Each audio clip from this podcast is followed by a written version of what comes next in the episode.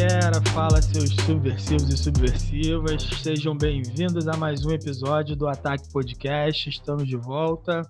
Acho que vocês sentiram nossa falta, né? Demoramos um pouquinho, mas estamos aí. E para me acompanhar, mais uma vez, meus amigos e companheiros, Bruno Guimarães. Alô aí, Bruno. Fala aí, galera, beleza? Tamo aí. Na tríplice coroa, hein? É isso aí. E meu, meu amigo também, Alan Passos, Alan Claire. Fala aí, Alan. fala, aí, fala aí, Alan. Porra, caralho. que pariu. Fala aí, minha gente. Saudade de vocês, saudade de bater o um papo aqui com os meus amigos e vamos para mais um episódio. É isso aí, galera. E hoje o tema é fake news e a ameaça à democracia. Pois é, galera. Tema aí quentíssimo, né? Com esse governo maravilhoso que a gente tem, ele não para de dar, de fomentar esse tema. Então, vamos lá? Vamos começar? Bora! O termo fake news tornou-se muito popular nos últimos anos, principalmente quando em 2018 as notícias que desinformam pautaram o debate público e formaram a principal plataforma que elegeu um presidente da República. As notícias falsas ou fake news têm algumas características. Geralmente está atrelada a algum suporte digital, site sem credibilidade, como por exemplo Terça Livre, Jornal da Cidade Online. Mas também pode, podem vir em forma de memes, vídeos ou áudios, aqueles que sua tia compartilha no grupo da família, no WhatsApp, sabe? Sempre utilizam uma linguagem sensacionalista com a intenção de causar forte impacto emocional. E eles dependem essencialmente das redes sociais para se disseminar. Mas as mentiras na política não são nenhuma novidade, não é mesmo? A novidade é que a produção de desinformação se transformou em uma indústria que movimenta cifras milionárias de, de dinheiro. De acordo com informações preliminares do inquérito das fake news que corre no STF, o gabinete do ódio, que era mantido ao lado do gabinete do presidente da República, era mantido com cerca de, de meio milhão de reais de dinheiro público. A frágil democracia brasileira sucumbe pois além de manipular a opinião pública, alterando o processo democrático das eleições, as fake news atacam e desmoralizam a confiança da população em instituições que são base da democracia, como o judiciário e o legislativo. Também tornam uma espécie de inimigos da população instituições outrora portadoras da verdade, como a imprensa e a ciência. Mas antes de tudo aí, né, galera, a gente tem o que eu chamo também, posso chamar de a maior fake news da história da, da, da, do, do, nosso país, é, mas também uma falsificação histórica, que é a comemoração do, do 13 de maio, que no Brasil se celebra a abolição da escravatura. E aí, por uma série de motivos, só para contextualizar um pouco, quando se abole a escravatura, apenas 22% dos negros e não brancos ou seja, o que chamam de pardos, né? É, apenas 22, 26,2% desses eram extra, escravos ainda. Ou seja, a maioria deles eram já eram livres, claro, através de ações não fora do Estado, né? De associações é, que lutavam contra a escravidão e compravam alforrias é, enfim, quando esses negros são libertos, eles são largados à própria sorte. É, um pouco antes dessa libertação, já quando outras, outras leis foram criadas, como a lei do ventre livre, a lei do sexagenário, a lei que foi criada também, que da onde surgiu o, o termo para inglês ver, né? Que é a lei Feijó, tornava livre todo escravo vindo de fora do império. Essa, essas leis foram criadas por uma pressão internacional, principalmente da Inglaterra, né, por conta da concorrência do, do preço da, da cana-de-açúcar que o Brasil vendia, porque a mão de obra é escrava, né? E aí o, o, o Estado criou a lei, da, a, lei, a lei de terras, que determinava que a aquisição de terras devolutas só era possível mediante compra, tornando-se estritamente proibida a obtenção de título de propriedade através do trabalho.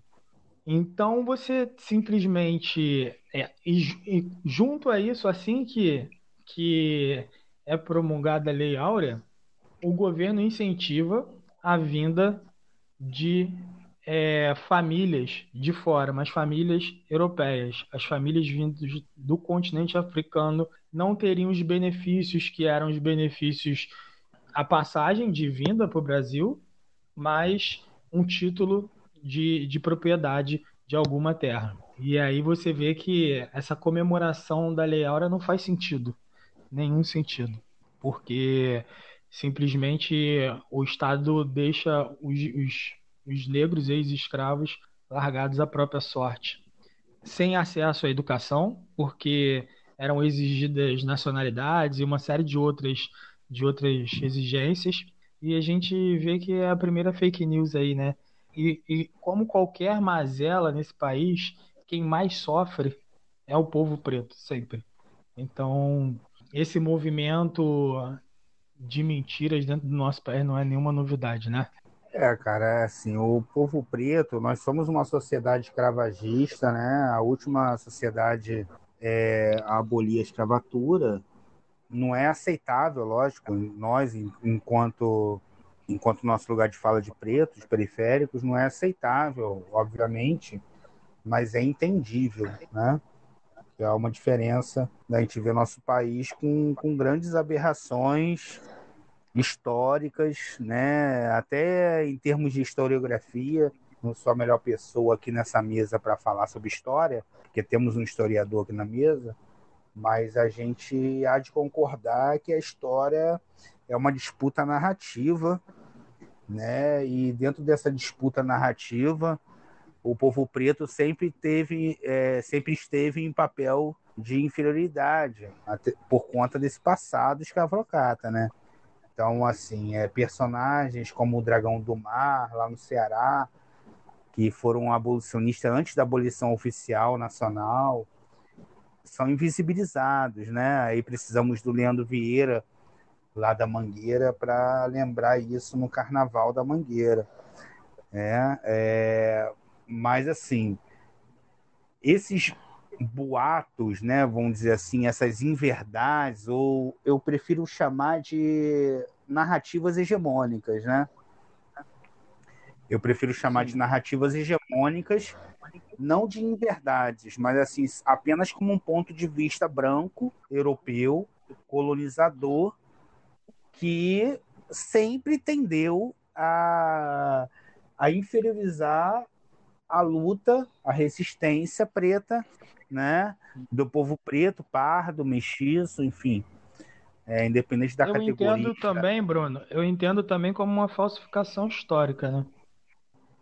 É, eu acho que é, eu acho que é pouco é pouco científico a gente de chamar de julgar valor, colocar valor nessa categorização, embora a gente concorde que seja, né, tenda a, a concordar que seja uma falsificação, mas eu acho muito assim mais prudente a gente começar o debate falando em disputa de narrativas mesmo, sabe?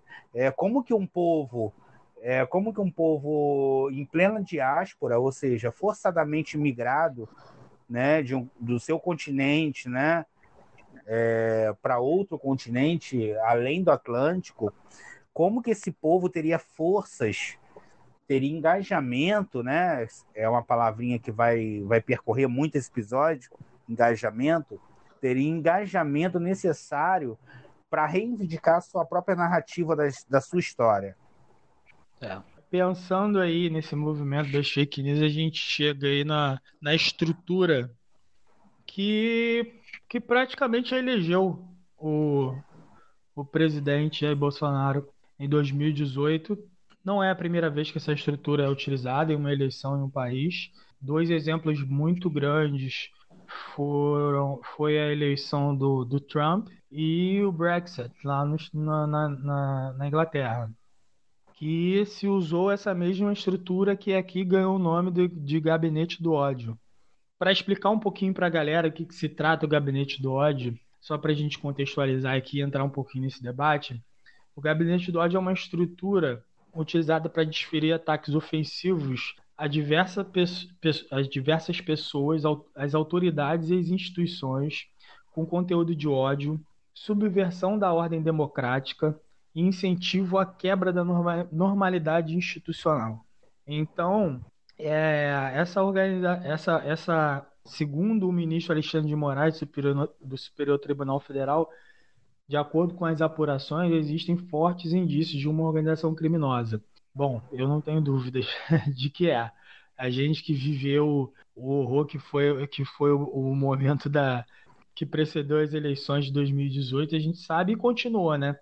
É, de acordo com uma matéria do UOL, a maioria dos, dos perfis fakes que foram utilizados nas eleições continuam ativos ainda até hoje. Então, a gente tinha essa estrutura se utilizando desses ataques mentirosos para desmoralizar nas eleições o candidato oposto e agora para desmoralizar as, as instituições ou a qualquer pessoa, personalidade político que se oponha ao governo.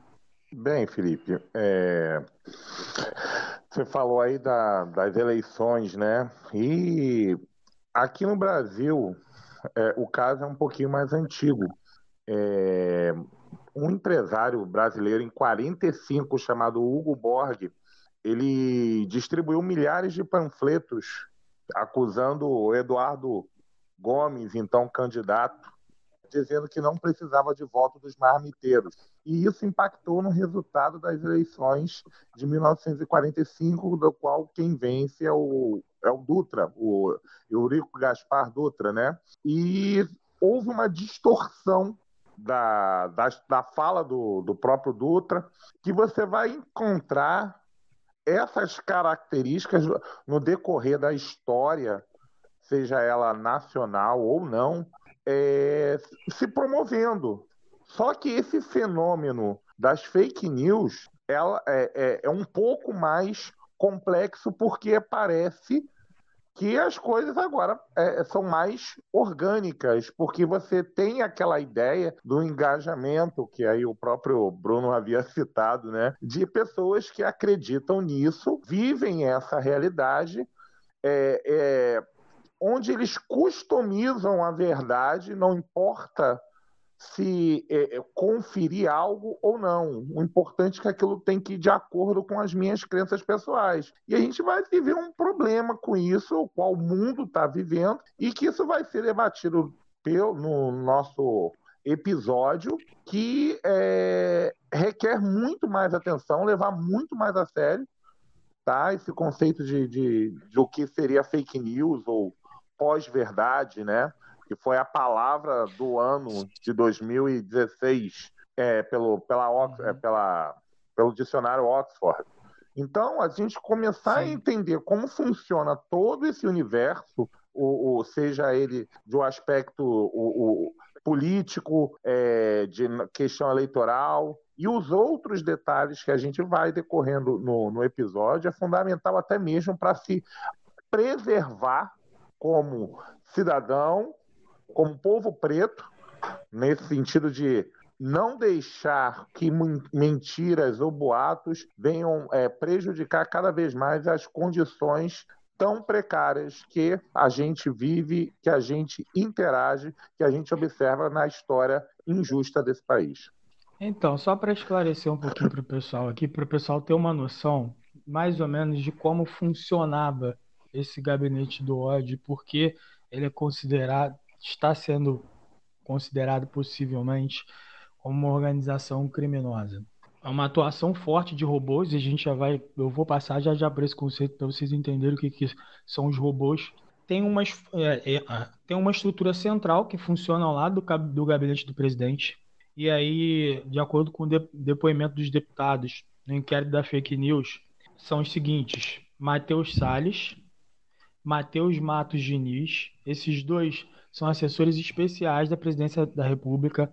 E tenho mais um. Eita, perdi o nome dele aqui, deixa eu só procurar. Que é o Arnold Tomás, que é assessor da Secretaria de Comunicação. Os três foram nomeados em janeiro de 2019 para atuar nesse gabinete do ódio, coordenados pelo Carluxo, que é considerado o coordenador do, do, desse, do, de marketing digital da presidência da República. Esses três recebem um salário de 10 mil reais. E como é que funciona? Eles determinam o tema cria um conteúdo a ser compartilhado. Esse material é enviado para grupos de coordenação nacional. De lá são repassados para grupos públicos regionais, estaduais e municipais. Esses grupos regionais e estaduais são coordenados e assessorados por deputados locais, deputados, vereadores.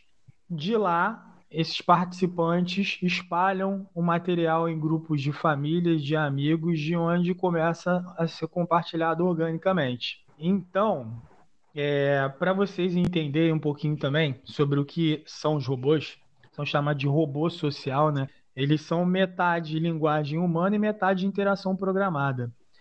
Uma interação estratégica, inteligente, automatizada, é, é ideal para. É, pode reproduzir bons conteúdos e melhorar até certos processos na vida das pessoas.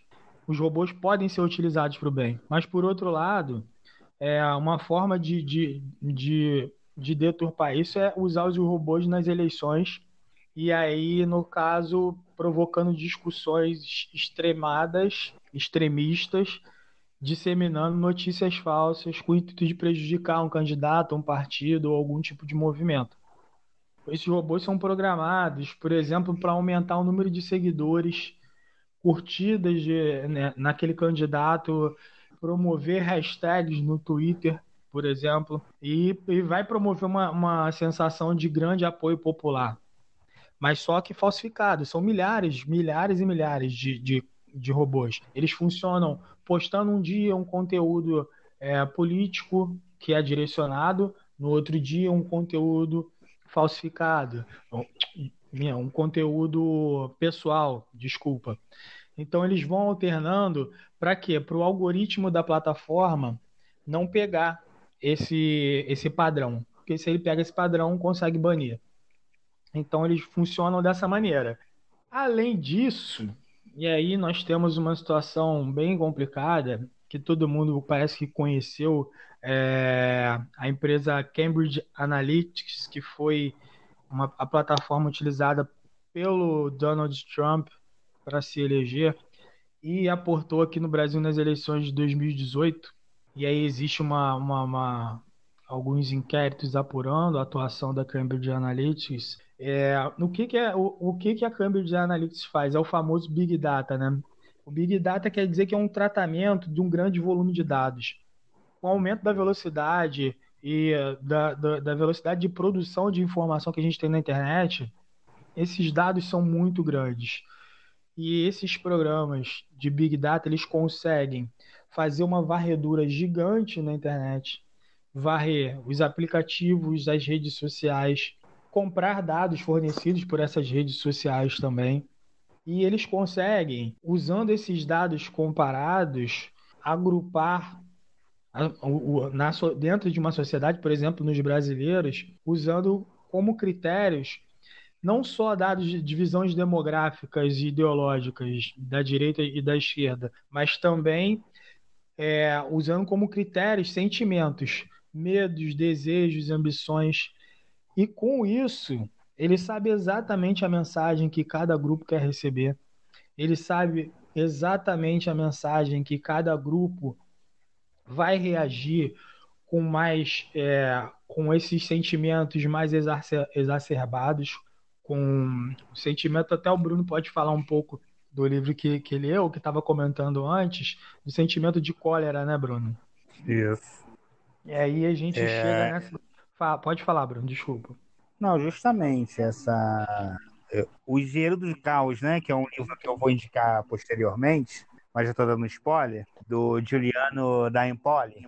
Um livro fresquinho, de 2019. E esse livro foi muito elucidativo para mim, né? Porque a gente que é de humanas, a gente tende a pensar humanamente a política. E o Juliano, ele trouxe uma informação para mim super nova, tenho a humildade suficiente para reconhecer, de que a questão política que, que elegeu, que a gente vai falar logo mais, né? Daqui a pouco, diversos governos autoritários ao longo do, da Europa, principalmente, e dos Estados Unidos, né, com Trump, ela trabalha muito com a divisão, né, Felipe, com os extremos, né? Ela não prega o consenso, né? Porque o consenso não, não gera engajamento, né?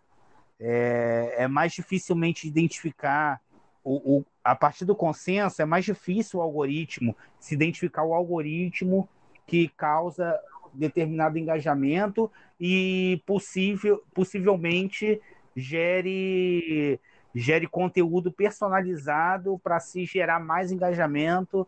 E, então, assim, é muito difícil é, a gente ter uma, um, um, um cenário de consenso como o melhor parâmetro para você gerar engajamento. Então, esse dataísmo, né? Que é o vídeo que vocês me, me compartilharam para mim, né? Que eu fiquei muito interessado.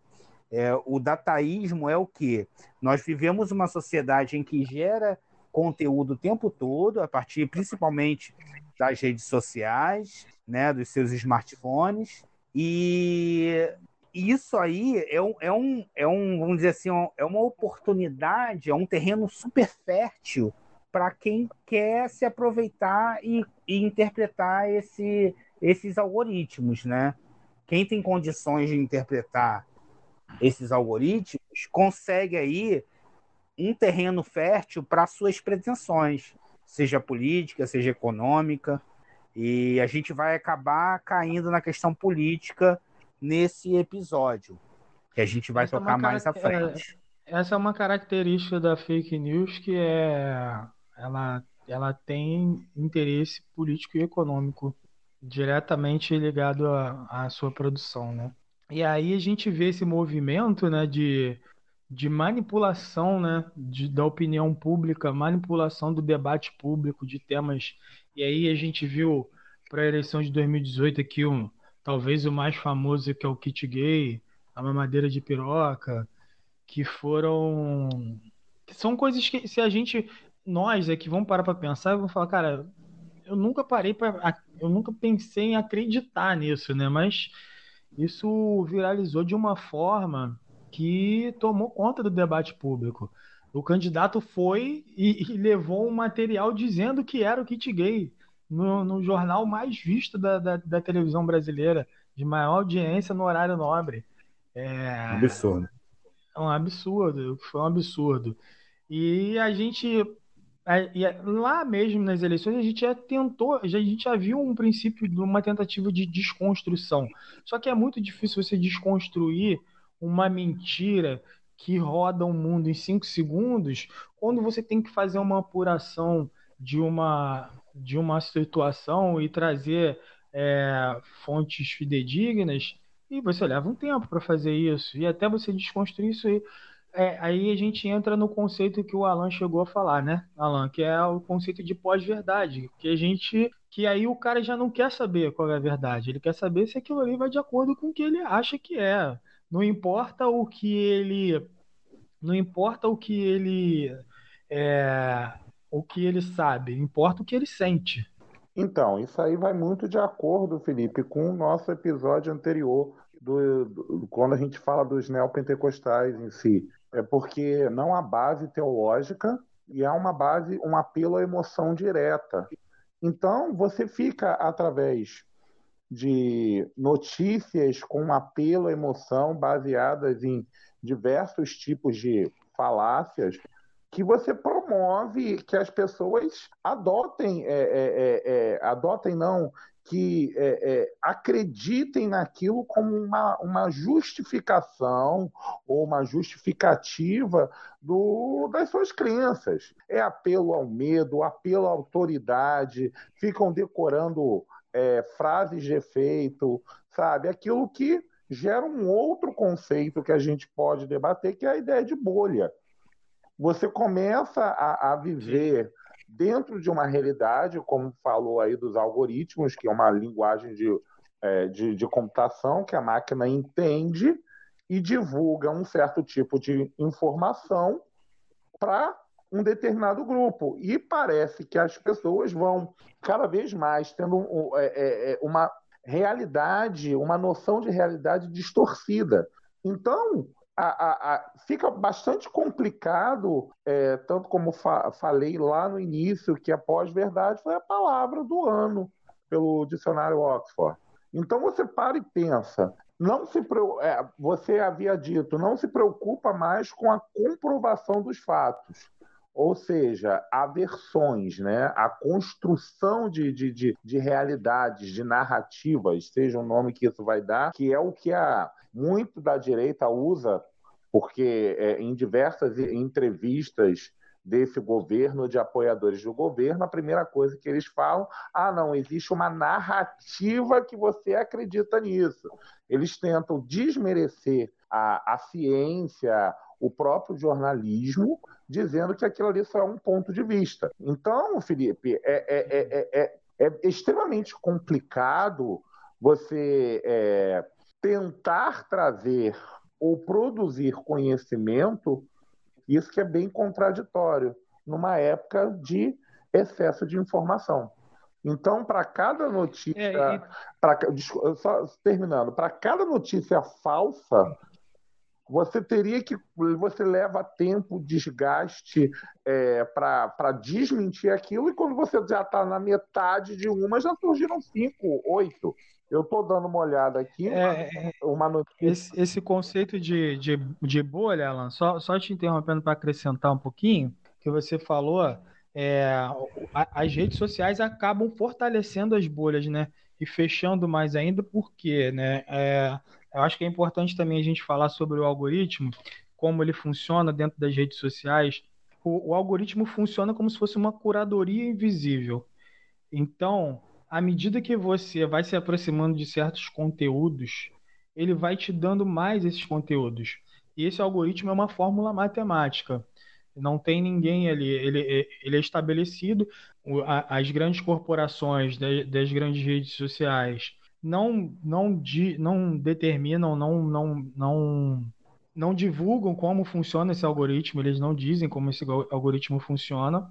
E você, à medida que você se aproxima de certo tipo de conteúdo, aquele conteúdo vai voltando para você, ele vai te servindo mais do que mais do, com aquilo que você acaba acessando.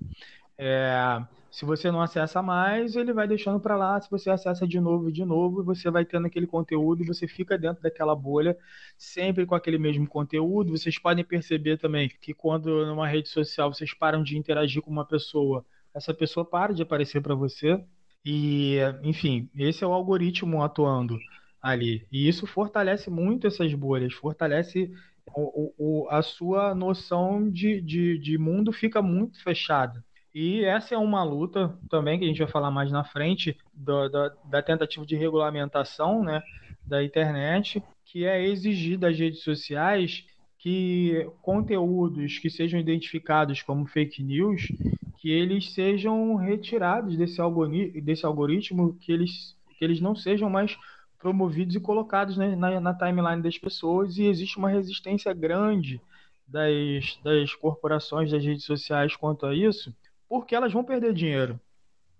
Porque muitas vezes esse conteúdo é pago, esse conteúdo é promovido. Que é o que aconteceu para as eleições e acontece até hoje. Então esse conteúdo é promovido, esse conteúdo é pago, é pago através de perfis falsos, de robôs que se parecem é, humanos. O que, que, é uma exigência também? O robô pode existir, mas esse robô tem que ser identificado como robô, tem que se identificar. É, o que acontece muito é que não se identificam esses robôs quando, quando é no caso aí que a gente viu sendo muito utilizado pelo grupo que está no poder agora na presidência da República. Então, é, e aí a gente está nesse conceito de bolha, nesse conceito de pós-verdade, que a pós-verdade é, é, não importa o que eu sei, importa o que eu sinto. Se isso me inclui dentro da minha bolha, se isso está dizendo que o que os meus pares dizem, é nisso que eu vou acreditar, mesmo sabendo que isso pode ser mentira, né? A verdade então, ela a gente tá customizável, né? Você customiza a verdade, é. né? É, é Exatamente. Muito esquisito isso. Muito esquisito. Exatamente. Exatamente. E aí, para você conseguir é, trabalhar isso, é, é você tentar entender como é que funciona essa, esse mecanismo para tentar, tentar não deixar isso ganhar tanto espaço quanto tem. Acho que é mais ou menos por aí. E essa máquina é muito utilizada também né, para destruir a reputação das pessoas. Destruir reputações. Destrói reputações de políticos, de pessoas que não podem se defender. Aí a gente vê o exemplo aí da, da, da nobre deputada. E hoje eu até vi, cara, a Joyce Halseman, que emagreceu 20 quilos aí depois de, de, todos aqueles ataques que ela, que ela recebeu. Tá fininha, tá no shape. E aí tá agora, eu li isso hoje, ela veio falar que eu achava que feminismo era cafona, mas agora eu vi que não é. é cara, é muita cara de pau ela querer, ela querer uhum. se apoiar nessa plataforma agora, né? É muita cara de pau. Mas ela foi uma que sofreu com esses robôs que promoveram um ataque, isso por conta de uma disputa política dentro do PSL, uma disputa de poder.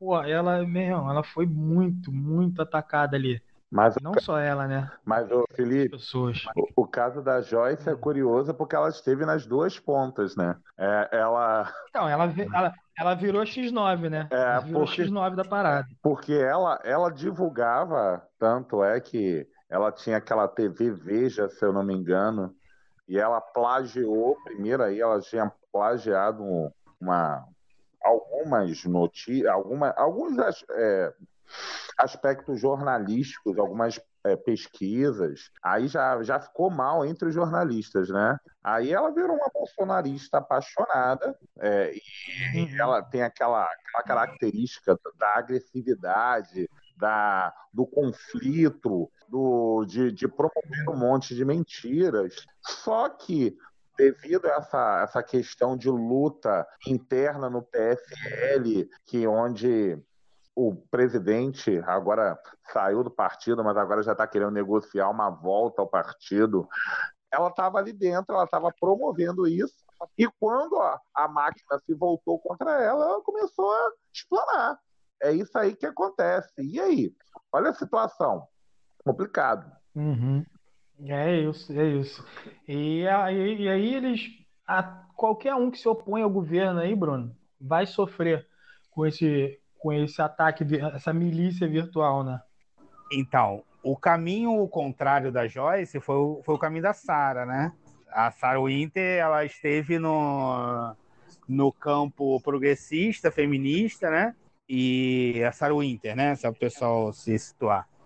E agora ela se encontrou nesse, nessa onda extremista à direita, reacionária, né? E e com relação a, a, Qual foi a pergunta, Felipe? Desculpa, que eu me perdi aqui. Eu tava... Não, que eu falei. eu perguntei sobre essa situação de que quem se opor, ousar se opor, que tem alguma visibilidade, e ouse se opor ao, ao grupo que está no poder lá, do presidente, é, vai sofrer com essas milícias digitais, né? Atacando suas reputações. Ah. Ah, sem dúvida, né? Porque assim é um, é, vamos, vamos tratar assim a, o objetivo político deles é um produto, né? E quem se se coloca contra esse produto vai ser aniquilado, né? É, a, a, construção é essa, a construção da pós-verdade deles, né? É essa. Ele, a fake news nada mais é do que um do que um produto, né? Uma cadeia de produtos, né? São várias fake news, né? Para diversos públicos, né? É, porque eles personalizam o, o, as fake news, né? Através do, do controle desses algoritmos. E então, assim, quem se opõe a esse objetivo maior dessa cadeia produtiva, né, ideológica, é, é colocado no cancelamento, né? Colocado em situação vexatória, como recentemente agora o Felipe Neto, né? O irmão dele, o Lucas, enfim. Sim. Sim, sim. É, a, a, lógica é cruel mesmo. Avassaladora sim. até. E, e aí a gente tem o momento das eleições, né, Bruno? Que não foi só aqui, não iniciou aqui esse movimento de usar esses é, que a gente chama de Big Data, né, esses, esses grandes processamentos de dados para identificar exatamente o que cada grupo quer ouvir e o que causa é, os sentimentos mais profundos, o que causa realmente emoções, principalmente de ódio, né? E isso começa lá fora, começa é, na Itália, né?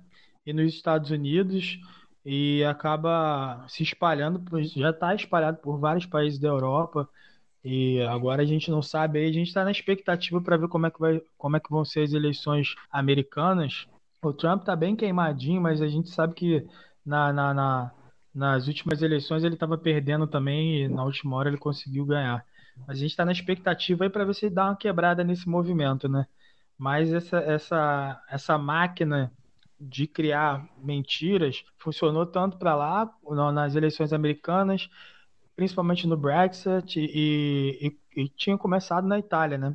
É, justamente. Na Itália é, ocorre uma situação acho que até bem ilustrativa do que ocorreu aqui no Brasil, bem depois, né? Só para a gente entender o, do que a gente está falando, né, em termos de mundo, para a gente contextualizar, é, o Juliano da Empoli, né?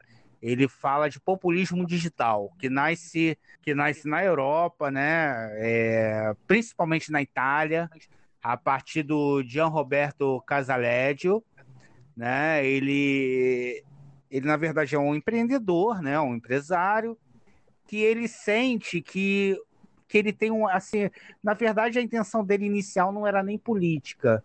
A intenção dele inicial era de tentar entender a opinião, assim, opina, a, a fazer uma contextualização opinativa da, da população italiana naquele momento. Estava meio ao Império Berlusconi, né, na Itália, e tem um comediante, Beppe Grillo, né, que, que é um comediante falastrão, né, quase que um João Kleber daqui, daqui, né, falastrão, polêmico, né, e, e ele cria um blog, né, do pro, pro Beppe Grillo, e ele começa a monitorar os comentários das postagens do Beppe Grillo. E a partir daquelas postagens, ele começa a criar conteúdo a partir das postagens no blog do Beppe Grillo. E ele começa a ver que se torna algo quase que uma, uma bola de neve. Aquilo ali começa a gerar um engajamento absurdo e, assim, resumindo, né, porque eu não vou contar a história toda, mas, assim, para vocês lerem o livro também, né, do Juliano da Empoli, né, o Engenheiro do Caos, e aquilo dali começa a gerar uma, um engajamento absurdo e a, a criar uma noção de uma noção opinativa, né? Assim, criar criar um, um, sentimento opinativo sobre diversas pautas italianas. E a Itália é um país extremamente continuista em termos políticos até ali, né? Dentro desse blog do BEP, né, do BEP Grillo, é, criam-se diversas pautas nacionalistas, anti-europeias, anti né? Lembrando que a Itália faz parte da União Europeia. É, a Itália é um dos, dos maiores centros de atração de imigrantes é, africanos. Então começou a rolar ali, entre aquelas pautas do Beppe Grillo, muito engajamento com relação a, a posicionamentos extremistas, odiosos, é, anti-imigração. E dali o Casalédio, né, o Gian Roberto, que é falecido, hoje é o, o filho dele que está assumindo né, essa postura, o Casalédio ele cria o movimento Cinco Estrelas, que é um movimento que, que hoje, na última eleição, né, elegeu 45 prefeituras, 15 é, deputados no Parlamento Europeu, 92 deputados nacionais. É, elegeu a, a, prefeita de Roma, enfim, o, o ministro. Lá tem uma, uma, relação política diferente, eu não vou entrar nesse detalhe, né? É, o, o, ministro de, de, Relações Interiores e Exteriores, o Luigi Di Maio, o Matteo Salvini, que elegeram hoje o primeiro-ministro do parlamento italiano, Giuseppe Conte, né? É, e por aí vai. Então, esse movimento populista digital muito ligado ao extremismo, ao ódio, ao, à coleta de dados, ao engajamento digital, principalmente a partir das redes sociais.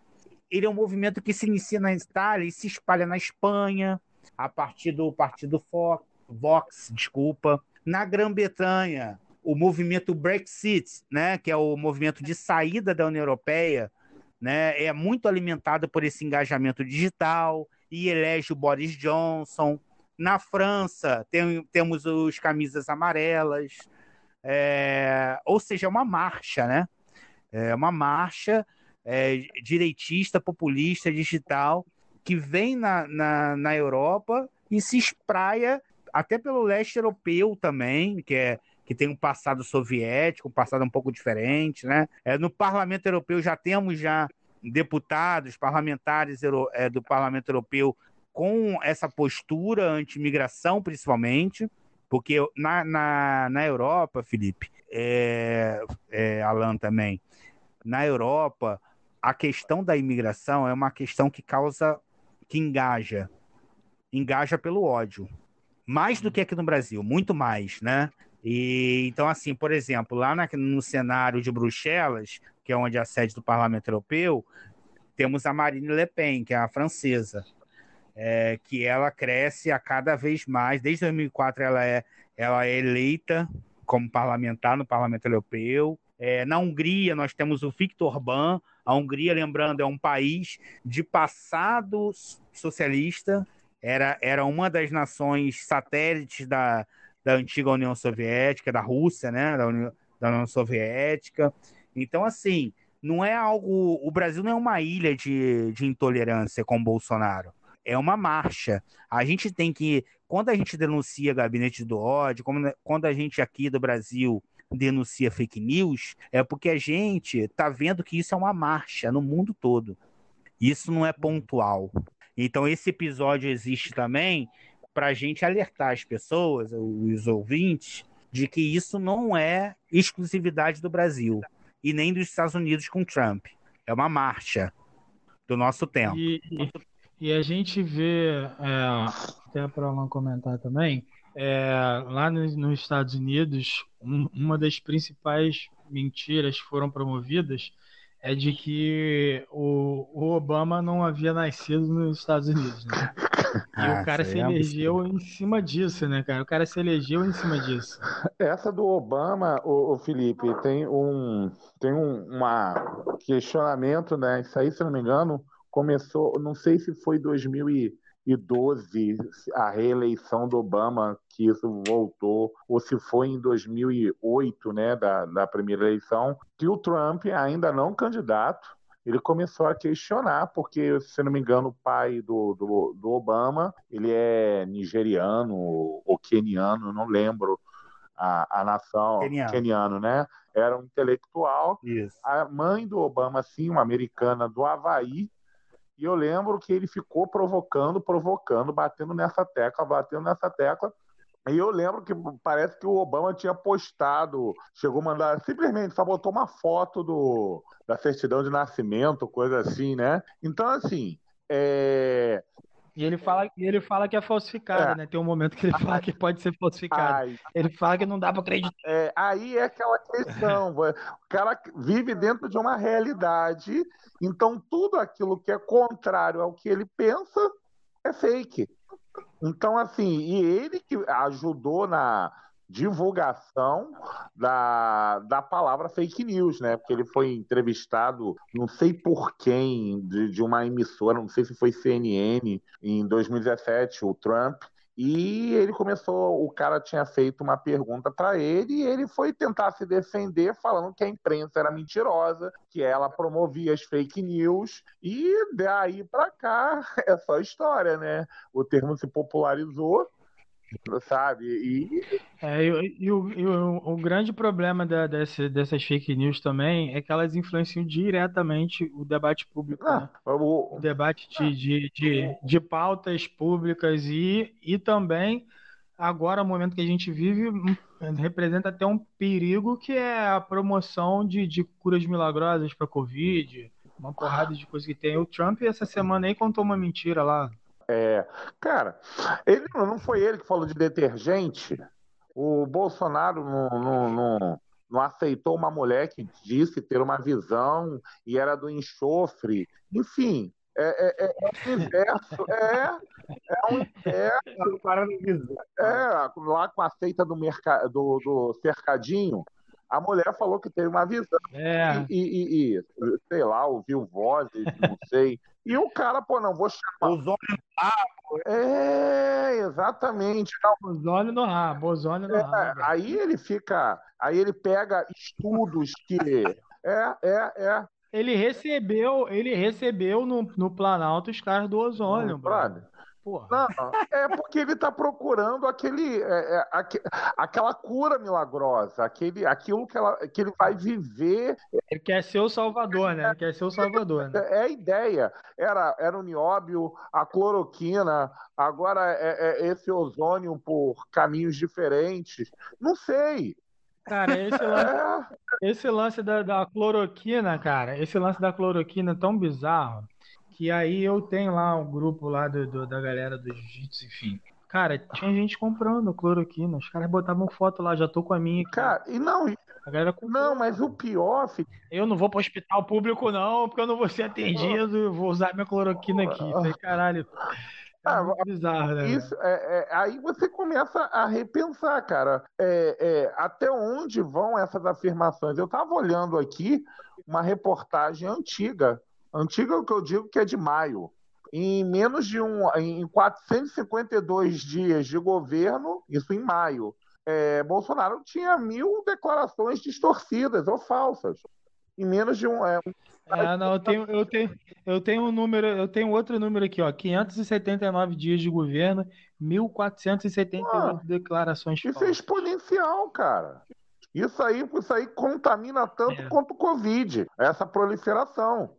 Sabe? Então, você, você fica num- numa questão de, é, é de negar a ciência, que é isso que, que é mais complicado, é negar a ciência, ao mesmo tempo é descre- descredibilizar o jornalismo, que é o caso do você como jornalista é, deve ser horrível viver nessa situação. Eu como historiador já estou vivendo essa pancada já tem um monte de tempo.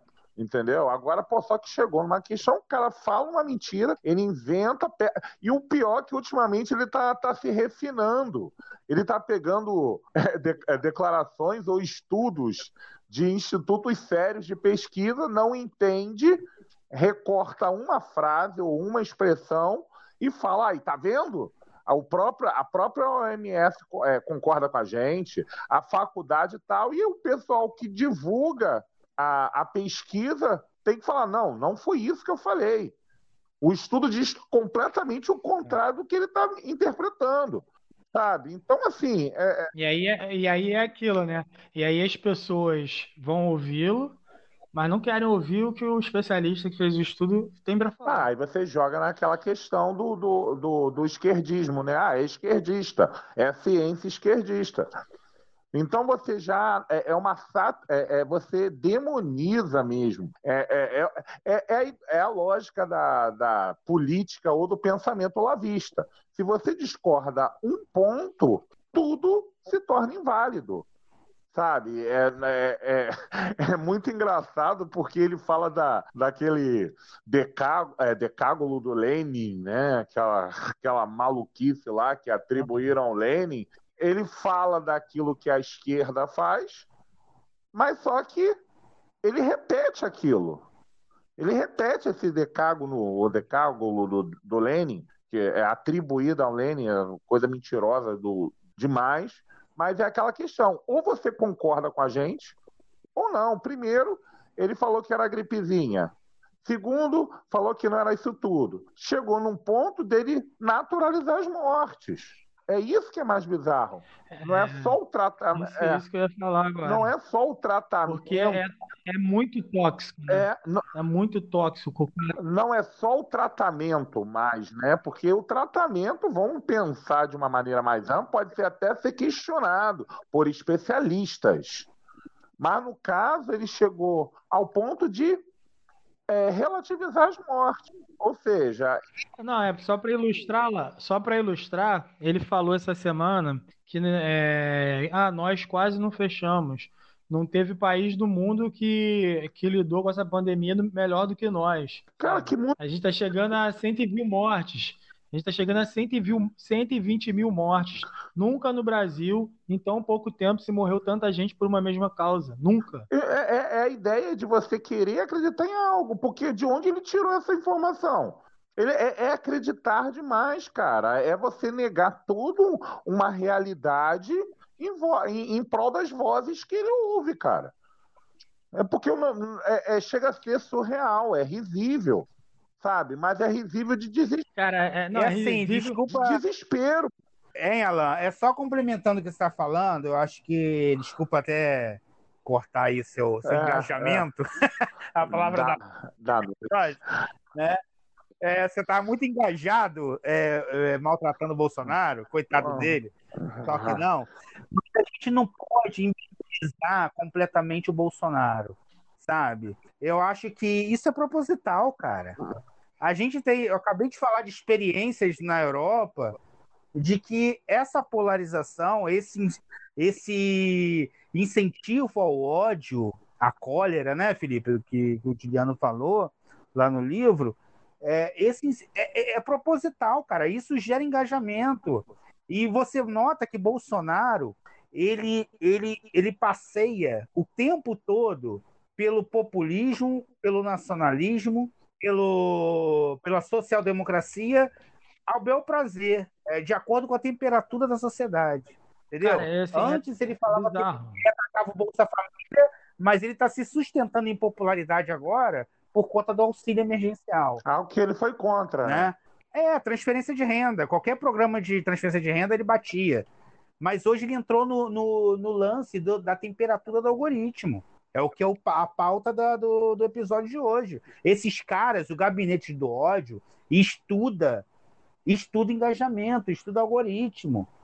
Essa galera não tá de bobeira. Bolsonaro não é imbecil. Ele é um avatar, mas ele não é imbecil. Entendeu? Sim. Eu acho que o objetivo principal desse episódio é desmascarar isso.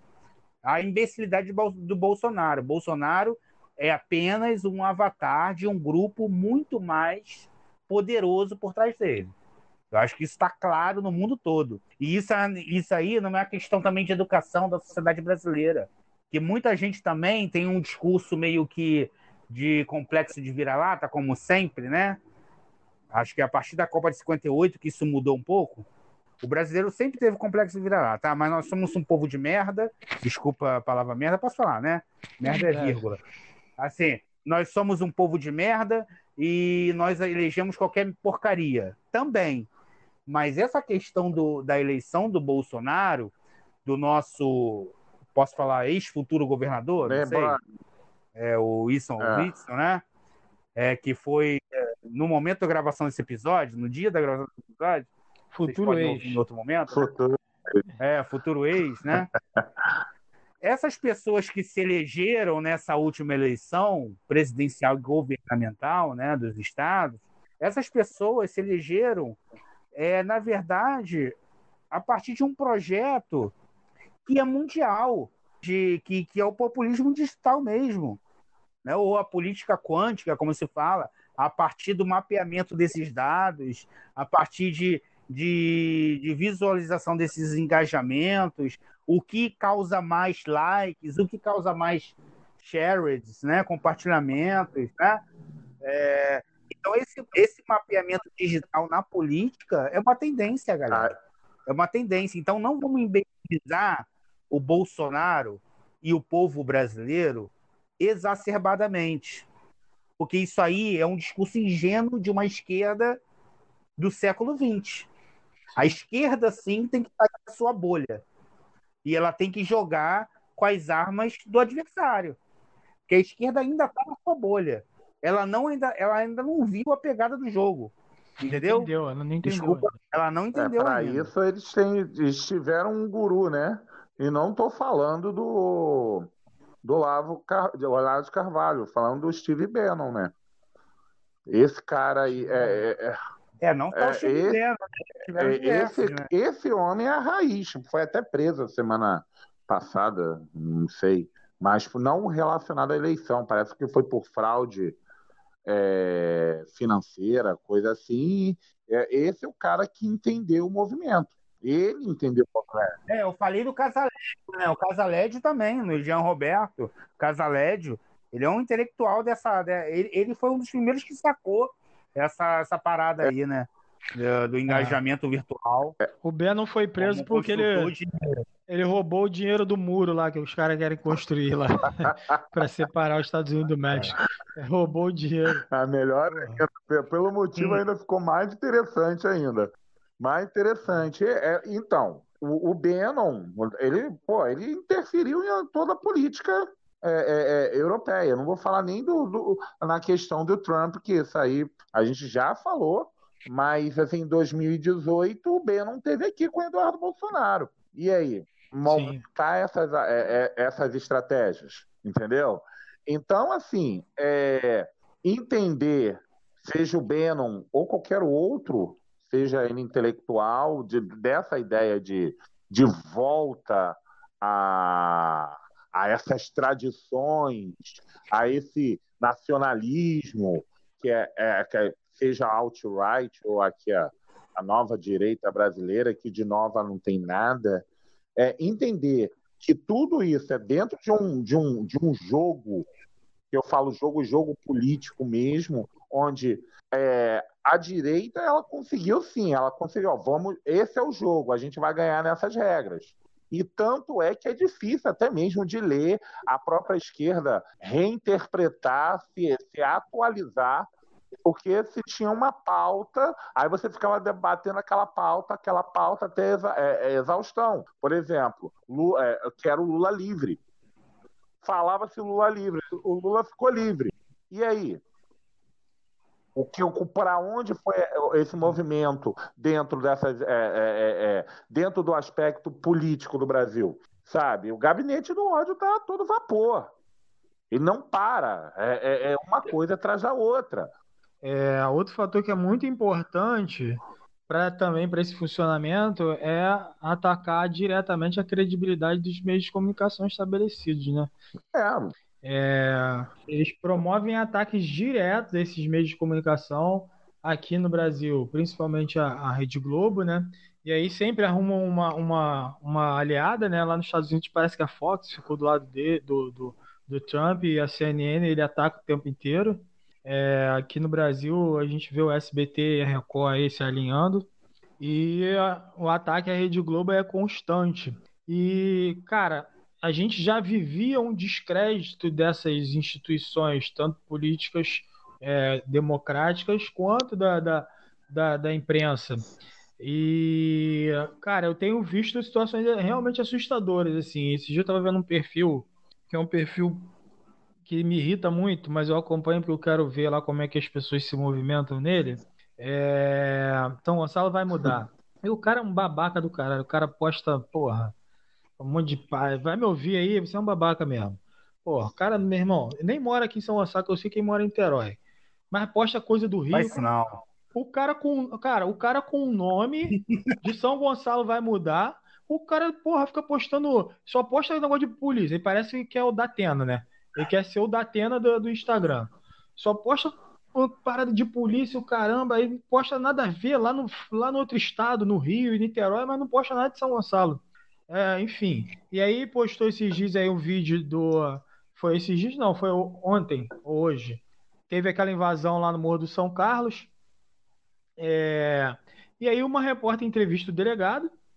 O delegado fala com o delegado, pergunta ao delegado: ah, mas vocês já sabiam do, do da invasão, sabiam que ia ocorrer? O delegado estava falando lá da operação. Aí o delegado querendo falar que não podia entrar na favela, porque o STF proibiu. E aí ela falando, mas vocês já sabiam, vocês conseguiram, a inteligência conseguiu saber antes. E o delegado não respondia, o delegado falou tão uma merda. Ela falou, não, é, ah, a gente não pode entrar por conta de decisões de, de outros poderes, e aí a gente não pode enfrentar. E eles estão ficando mais fortes. Eu fiquei pensando assim, caralho, não pode enfrentar, meu irmão. O, o a, os caras têm plantação de fuzil dentro da favela? Não é possível. Ele tá, ele tá falando que os caras estão ficando mais armados. Eu falei, caralho, como é que se enfrenta isso? É só entrando na favela que se enfrenta isso? Porra, como é que o fuzil chega lá? Nasce na favela? Não dá para entender. Enfim. E aí, cara, eu fui ler os comentários, todo mundo falando: caraca, porra, olha como é que essa imprensa é suja, querendo. Eu falei: que isso, cara? A mulher fez as perguntas que ela deveria ter feito. Ela não, sabe? A, a, a repórter fez as perguntas que ela deveria ter feito. E, e, as pessoas, e assim, em massa, os comentários, as pessoas falando que ela estava errada. Cara, o delegado deu um fora, o delegado, pô, mandou bem. Essa Globo suja. Cara, assim, tá, tá bizarro, tá muito bizarro essa situação. Porque isso eu vejo que é orgânico. Bem orgânico. E a única maneira da gente enfrentar essas fake news, a única maneira não, digo, é a única, a única forma de você saber que algo é uma fake news é você se informar por um veículo que tenha credibilidade. E a gente está vendo a decadência da credibilidade.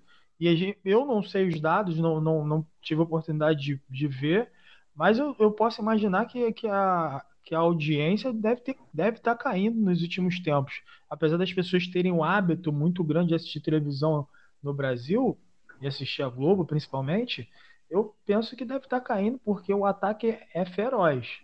Então, Felipe, o, você vê a, a, a, os, os jornalistas sendo agredidos, né? Seja em manifestações ou, ou, ou, qualquer outro tipo de, de movimentação contrária ou, ou simplesmente é, contrária não, a favor do governo, do governo, ou simplesmente é, o, ter um logotipo de uma empresa que, da qual eles estão demonizando, e o pessoal simplesmente, ah, é isso, e você promove ódio a, um, a, um, a uma profissão, né? A, a, a questão do, do próprio jornalismo. Você, você cria, você cria um, um, um demônio, né? Que estar informado da maneira correta é errado, porque isso, voltando, parece repetitivo, peço até desculpa aos demais que estão é, é, ouvindo, mas é aquela questão, você, você fica, parece que as coisas ficam, ficam se retroalimentando, sabe? É, é, é, é, mentira em cima de mentira. Aí, pô, aí os jornalistas sofrem, coisa que os professores de humanidade já estavam sofrendo, Aí foi um governo que falou que investir em ciência e tecnologia, eu não preciso falar mais nada. Eu acho que uh, os dados estão aí para ver. Então, até os médicos agora estão sendo questionados, a OMS é questionada, e aí você fica nessa. É, é, é... Eu acho que a Globo só não é mais demonizada porque há, uma, há um interesse da Globo ainda de defender o Paulo Guedes. A proposta é, liberal do Guedes.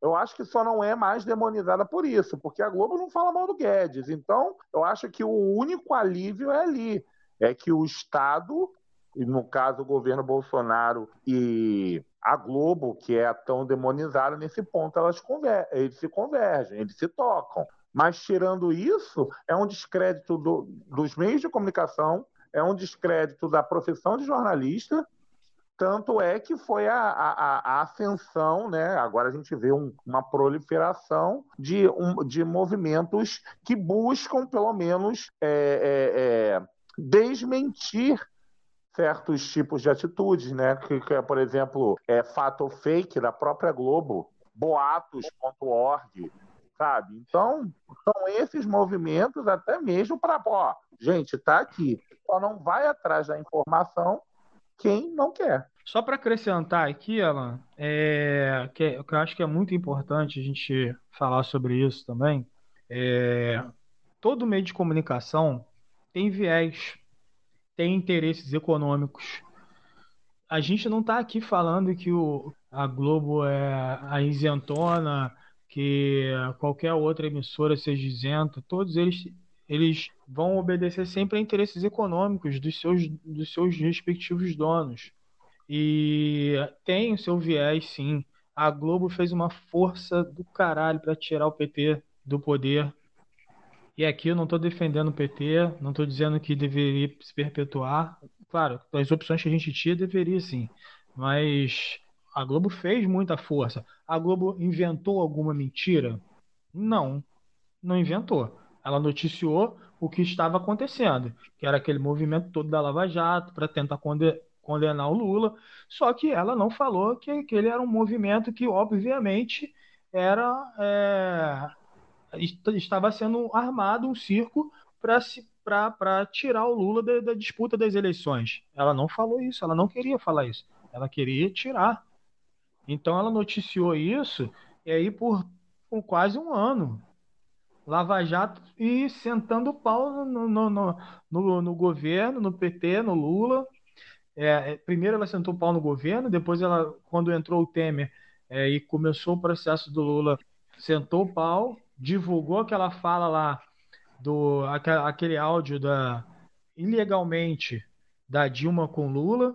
Enfim, a Globo não é não é um, um anjinho que a gente que algumas pessoas podem achar que a gente está falando que não. Nem a Rede Globo nem nenhuma outra emissora.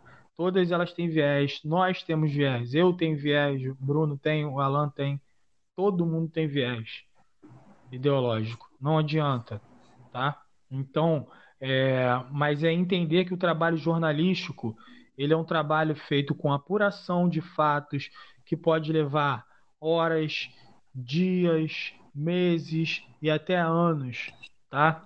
Então, o trabalho jornalístico é um trabalho feito com profissionais. Não é influência digital. Influência digital não apura fato tem influências que, que influências que produzem pensamento, a galera de humanas, a galera de, até a galera de exatas, eu, eu vejo alguns canais, legal, bacana, mas tem gente que quer noticiar e influenciar sem apurar, sem quer dar qualquer notícia e muitas vezes mal intencionada, fake news, mentira. Então é muito importante esclarecer isso. É, os meios de comunicação, a Rede Globo, a Folha, o Estadão, o Jornal Globo, enfim, é, as outras emissoras de TV têm credibilidade, porque estão há anos aí trabalhando e fazendo um trabalho de, e muitas vezes de excelência. Muitas vezes um trabalho de excelência. É, a imprensa erra? Erra. Todo mundo erra. A ciência erra? Erra. Mas você vai lá e vai corrigir. Você vai corrigir o erro. Agora, inventar é outra coisa. É diferente.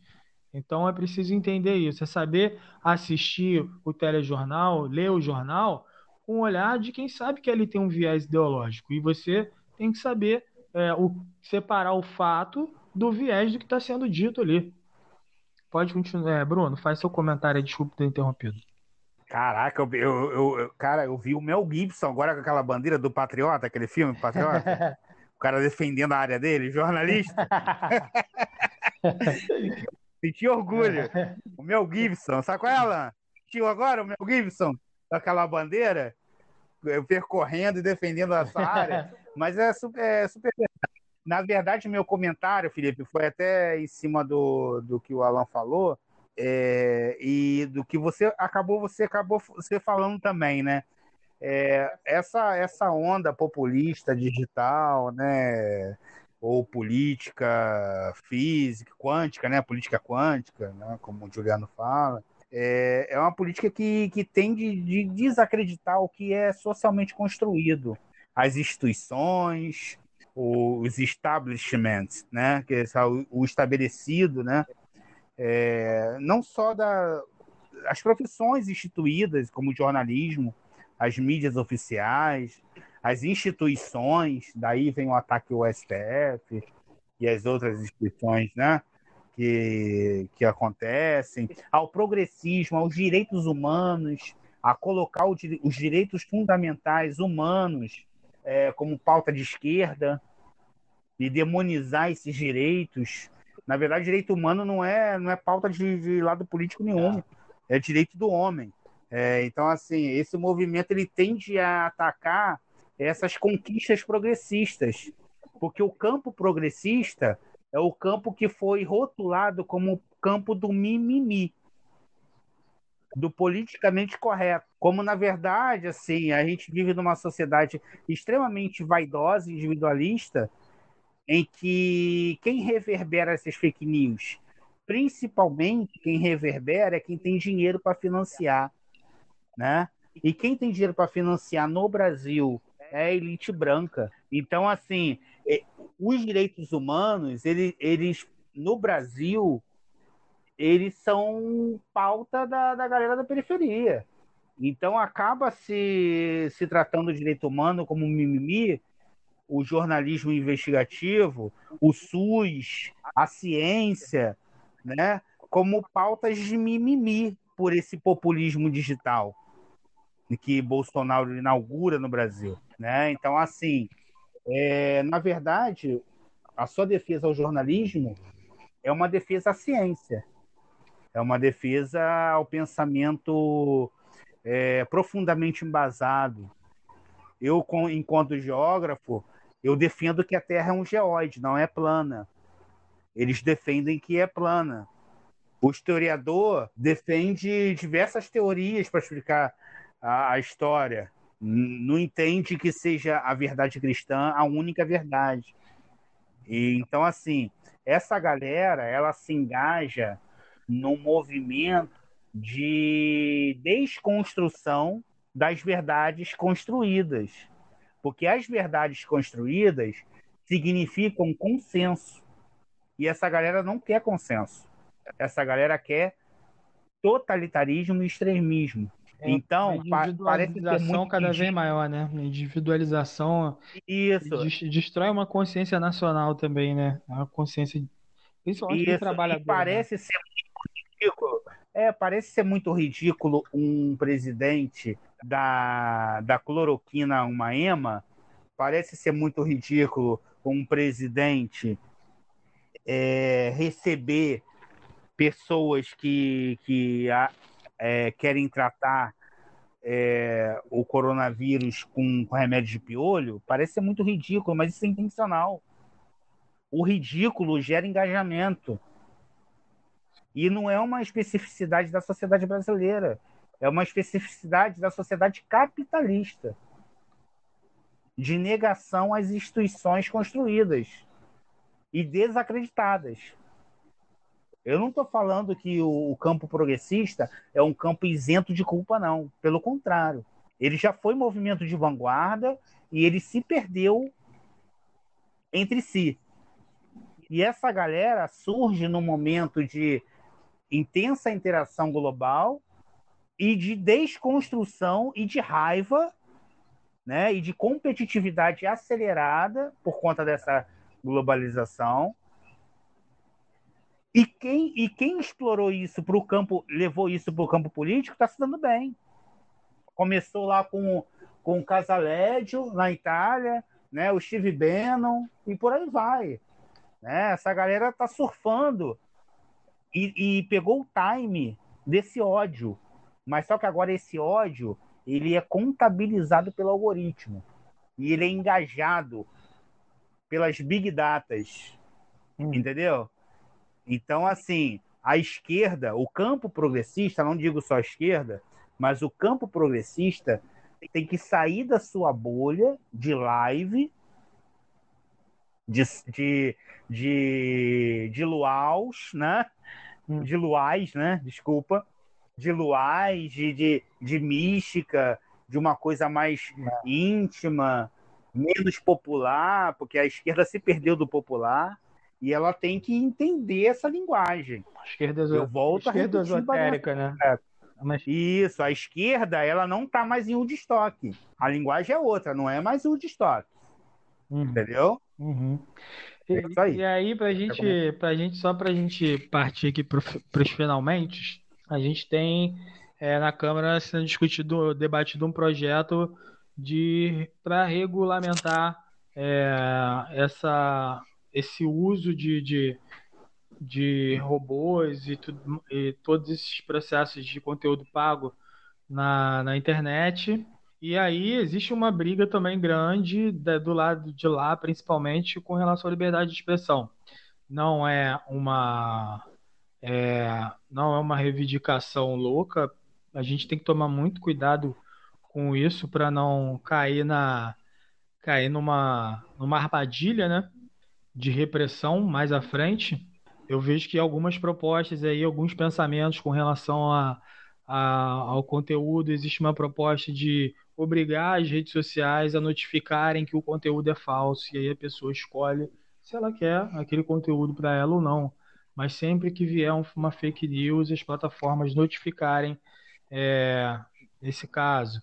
Porque não dá para você previamente, censurar previamente antes da pessoa falar. Isso pode ser uma armadilha para todo mundo, né? Então, Felipe, é... pode cair naquele, é, naquele maniqueísmo, naquela dicotomia vazia, né? Ah, a liberdade de expressão, você está cortando o meu direito de me expressar. Pô, mas existem regras, cara.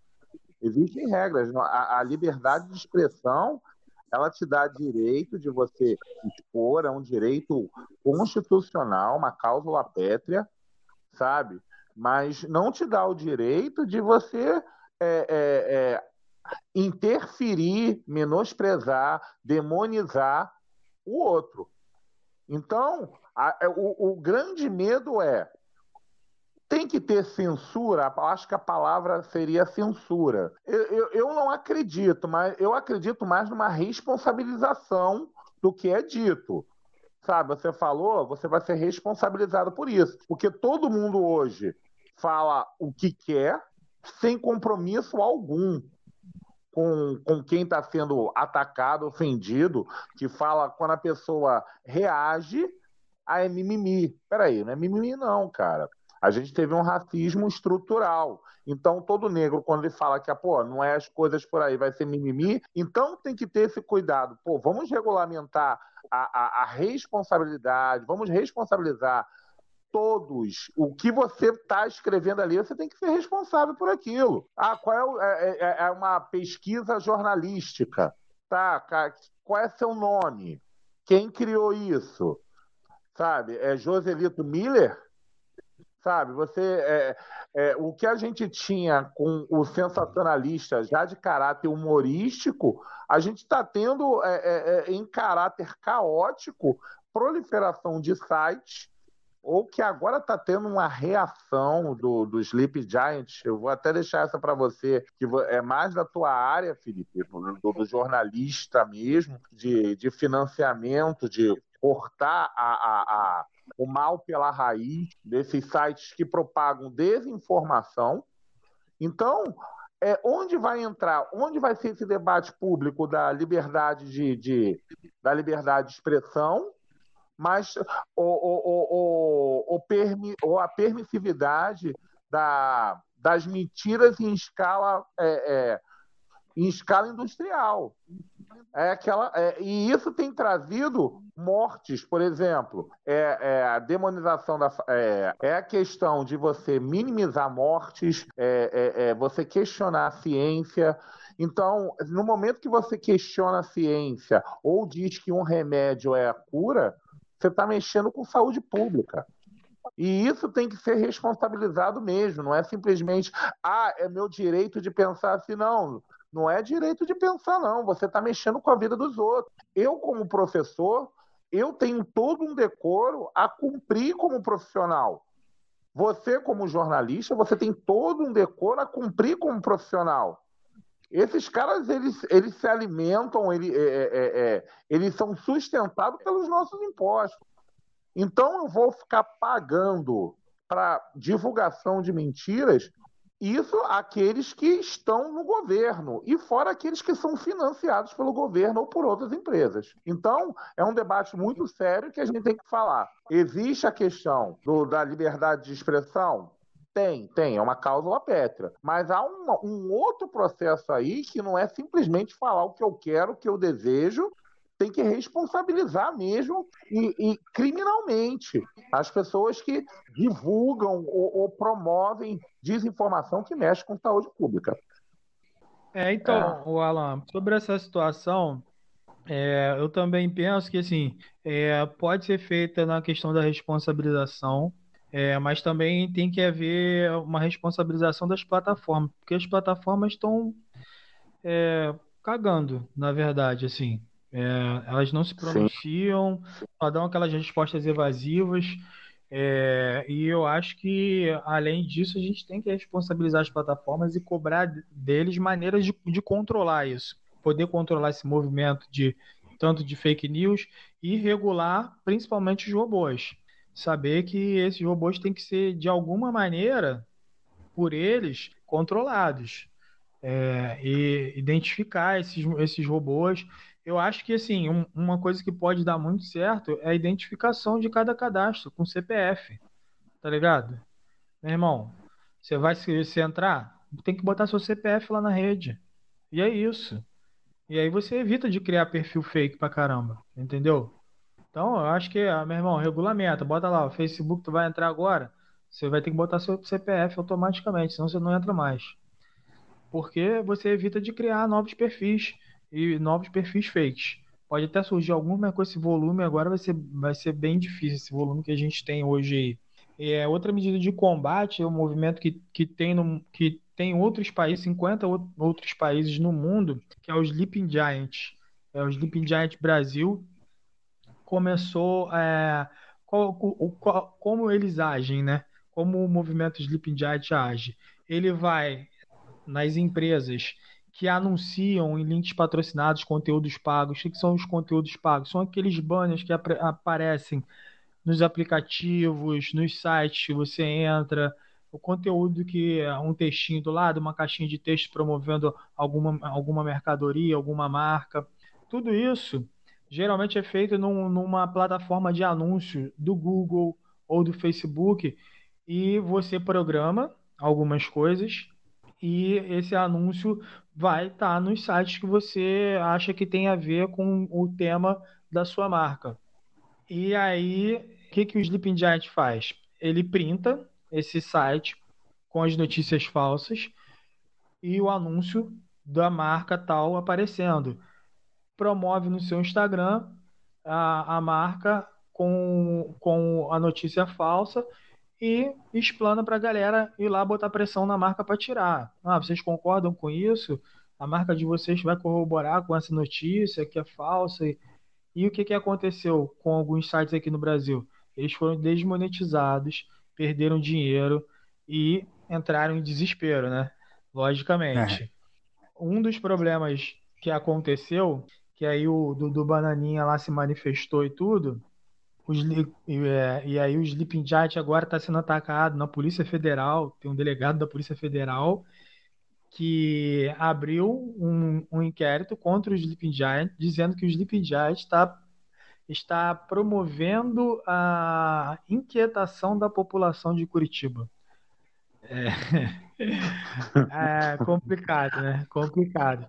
E aí o Dudu Bananinha começou a botar pressão para que isso acontecesse, que agora a Polícia Federal em vários lugares do Brasil está aparelhada. Tudo bem que a Polícia Federal ela tem diversas alas e ramificações ideológicas, é, mas aonde se aproxima do bolsonarismo, eles estão já aparelhados, o Dudu colocou pressão para que isso acontecesse. E aí agora uma juíza também pediu para que o Twitter revele os dados de quem criou a conta. Até agora o Twitter não entregou, acredito que não vai entregar, porque não tem indício de crime, não tem nada, eles não, não eles não cometeram nenhum crime. Então acho que isso não vai para frente. É, e aí tem um, tem um problema que foi denunciado também. O BNDES e eu acho que, se eu não me engano, o Banco do Brasil, agora não lembro exatamente, é, anunciaram rios de dinheiro nesse site. Rios de dinheiro nesse site. E eles deram desculpa dizendo que não tem como é, eles controlarem para qual site vai.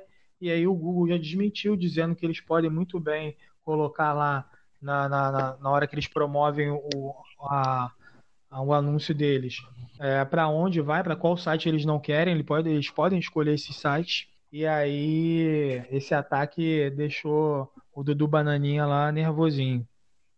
E agora a Polícia Federal está investigando o Sleep Giant. E, e, esse movimento existe em 50 países.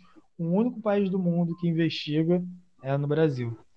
É, é o que o, a gente viu aí no, no, até um comentário do Reinaldo Azevedo enfim, que é um, é um liberalzinho, mas é um cara que tem, um, tem uma bagagem que ajuda. Ele é né, coerente. Nesse... Ele, a gente pode discordar da posição política dele, mas o Reinaldo ele é, ele é coerente é. com o que ele pensa. É, é. E ele fala do. Ele coloca a música do Chico Buarque, Chame o Ladrão. que é uma música do Chico Buarque, que é da época da ditadura, né? Que diz que vai ser preso, né? A música fala que ele tá em casa, que ele vai ser preso, que chegou o camburão, que ele não sabe se ele vai voltar para casa. E no refrão ele canta: chame o ladrão, chame o ladrão. É, e, e é isso, né?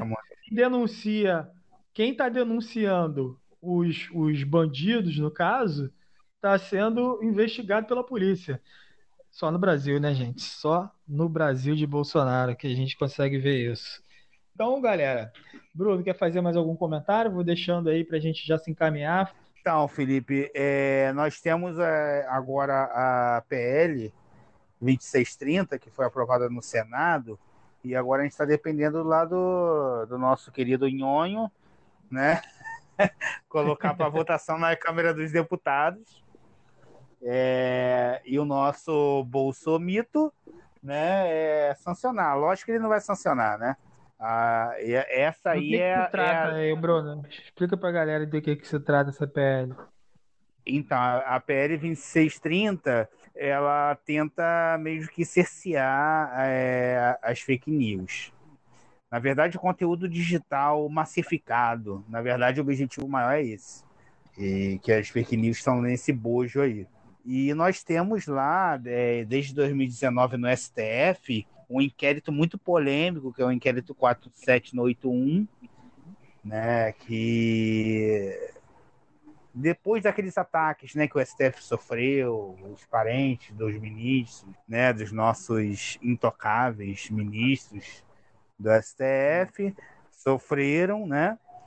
Nós temos esse inquérito que é polêmico pra caramba, porque ele surgiu, ele foi, ele, ele ele na verdade ele, ele é polêmico por quê? Porque o STF ele acusa, investiga e julga. E isso aí uhum. rompe o rito, o rito constitucional da República Brasileira.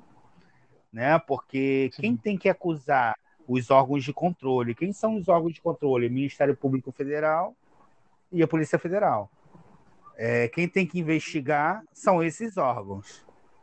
E quem tem que julgar é o STF. Mas só que o, o STF ele acusa, ele. Superpoderes, né?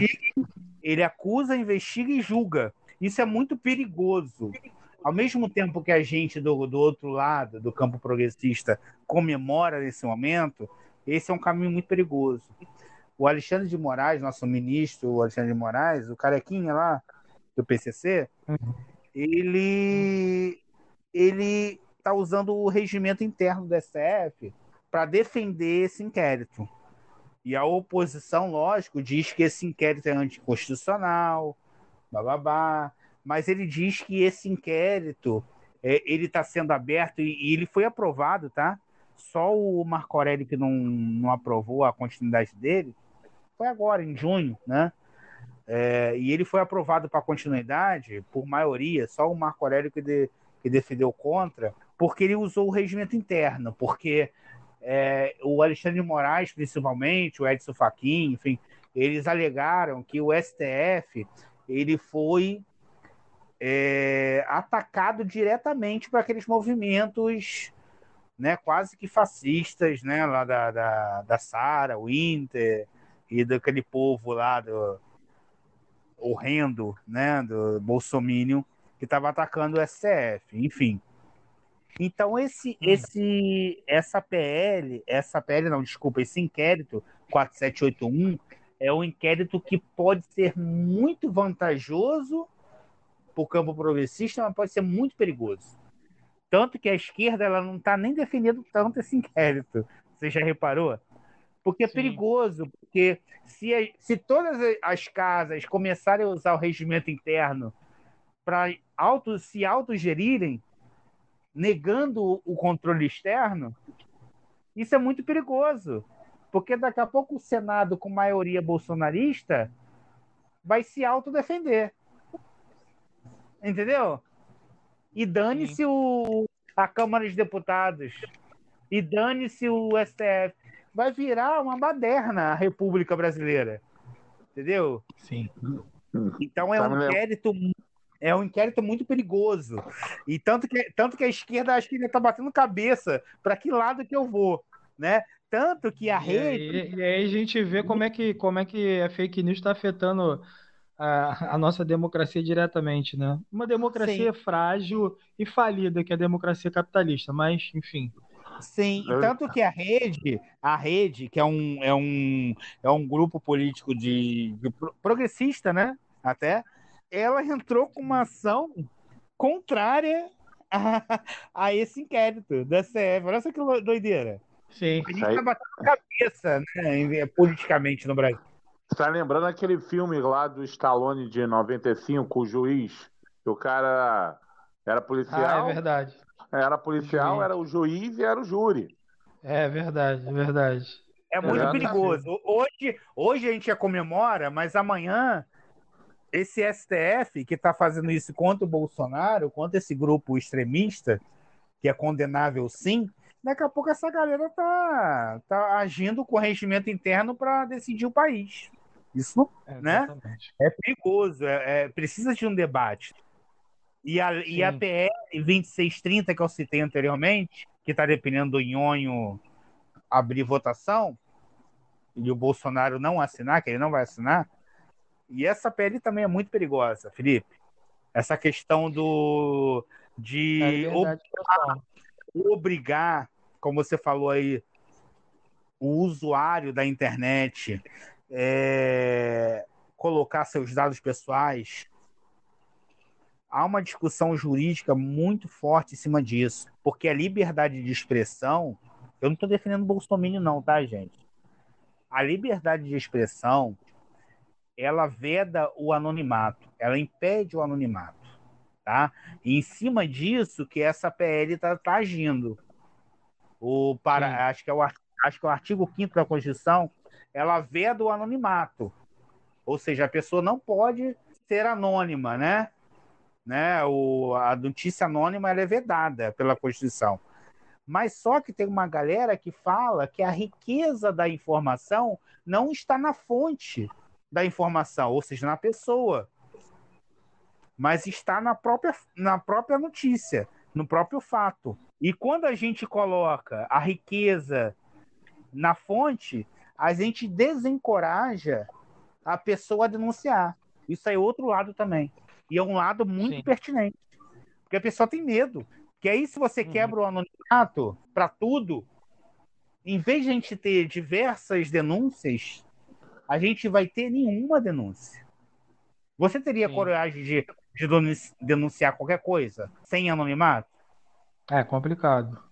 É complicado. Então, assim, é um tema que tem que ser debatido insistentemente, não, não é a toque de caixa, como está se colo querendo colocar. É um tema que tem que ser debatido insistentemente e tem que ser um tema aberto, para plebiscito e o cacete, o escambau, entendeu? É, não tem que ser tocado tanto essa PL 2630, né, e tanto o inquérito das fake news. São assuntos muito delicados. E são os assuntos contemporâneos que a gente não sabe o que fazer, na verdade. Né? Então, assim, quando a gente não sabe o que fazer com os assuntos novos, a gente tem que debater o máximo eles. Show de bola. Show de bola, Bruno. Beleza, galera. Acho que a gente tem um podcast, né? Acho que a gente tem um episódio aí. Graças a Deus. Foi. Show de bola. Beleza, galera. Então, só pra gente fechar, vamos pro nosso atacado. Have you ever felt... Are you listening? Damn. Uh. Yeah. Agora é o momento que a gente indica. Cada um faz dar sua dica aí do que achar pertinente para os nossos ouvintes que achar importante, que achar legal. É, vamos começar. Vamos lá, Alan. Começar contigo? Vamos lá. Eu eu queria eu, é, falar de um, um, episódio em si, de uma série que todo mundo já viu ou já comentou, que é Black Mirror. Mas eu queria falar do, do episódio, o terceiro episódio da segunda temporada, que é The Waldo Mo, é, Moment. É que fala justamente sobre a questão de fake news, de banalização da política, é, até um candidato é um ursinho virtual. E eu acho que, de acordo com o que a gente comentou aqui, eu acho que esse episódio cai com uma luva para entender muito do que são as fake news, da, dessa banalização da política e, e dos políticos e, e, o papel das redes sociais do mundo virtual dentro do, da nossa realidade, não só do Brasil, mas do mundo. Então seria esse terceiro episódio da segunda temporada de Black Mirror, é The Wild Moment. Então é o que fica aí a dica pra galera. Show de bola, realmente esse episódio é bem maneiro, bem pertinente para o que a gente está tá tratando aqui hoje. Fala aí, Bruno, você. Então, Felipe, meu atacado vai ser bem direto. Eu primeiro eu quero que vocês ouçam o primeiro e segundo episódio do ataque. Esse é meu primeiro é. atacado, que é, é muito interessante. E a gente bateu muita cabeça. Mas o segundo, na verdade, o meu atacado desse episódio é os Engenheiros do Caos, até que o Felipe já citou no outro episódio. É do Juliano da Impoli, né? É um. Tem e-book, né? É, Felipe, tá na, na Amazon, né, Felipe? Que a gente comprou, né? Foi na, na Amazon. Amazon. Isso, uhum. da editora Vestígio. É um livro fresquinho de 2019. E tem outro livro que é um pouco mais clássico, que é de um autor muito clássico, que é o Medo Líquido. Por que, que eu tô falando, eu tô citando esse livro? Porque as fake news se alimentam do medo, né? E esse é um medo novo do mundo atual. E o Bauman, que é um sociólogo polonês, né, um dos maiores intelectuais da nossa, do nosso século, ele, ele trabalha muito bem sociologicamente, até filosoficamente, essa questão do medo líquido. O nome do livro é Medo Líquido. É, o autor é Zygmunt Bauman, um sociólogo polonês, bem conhecido, tá?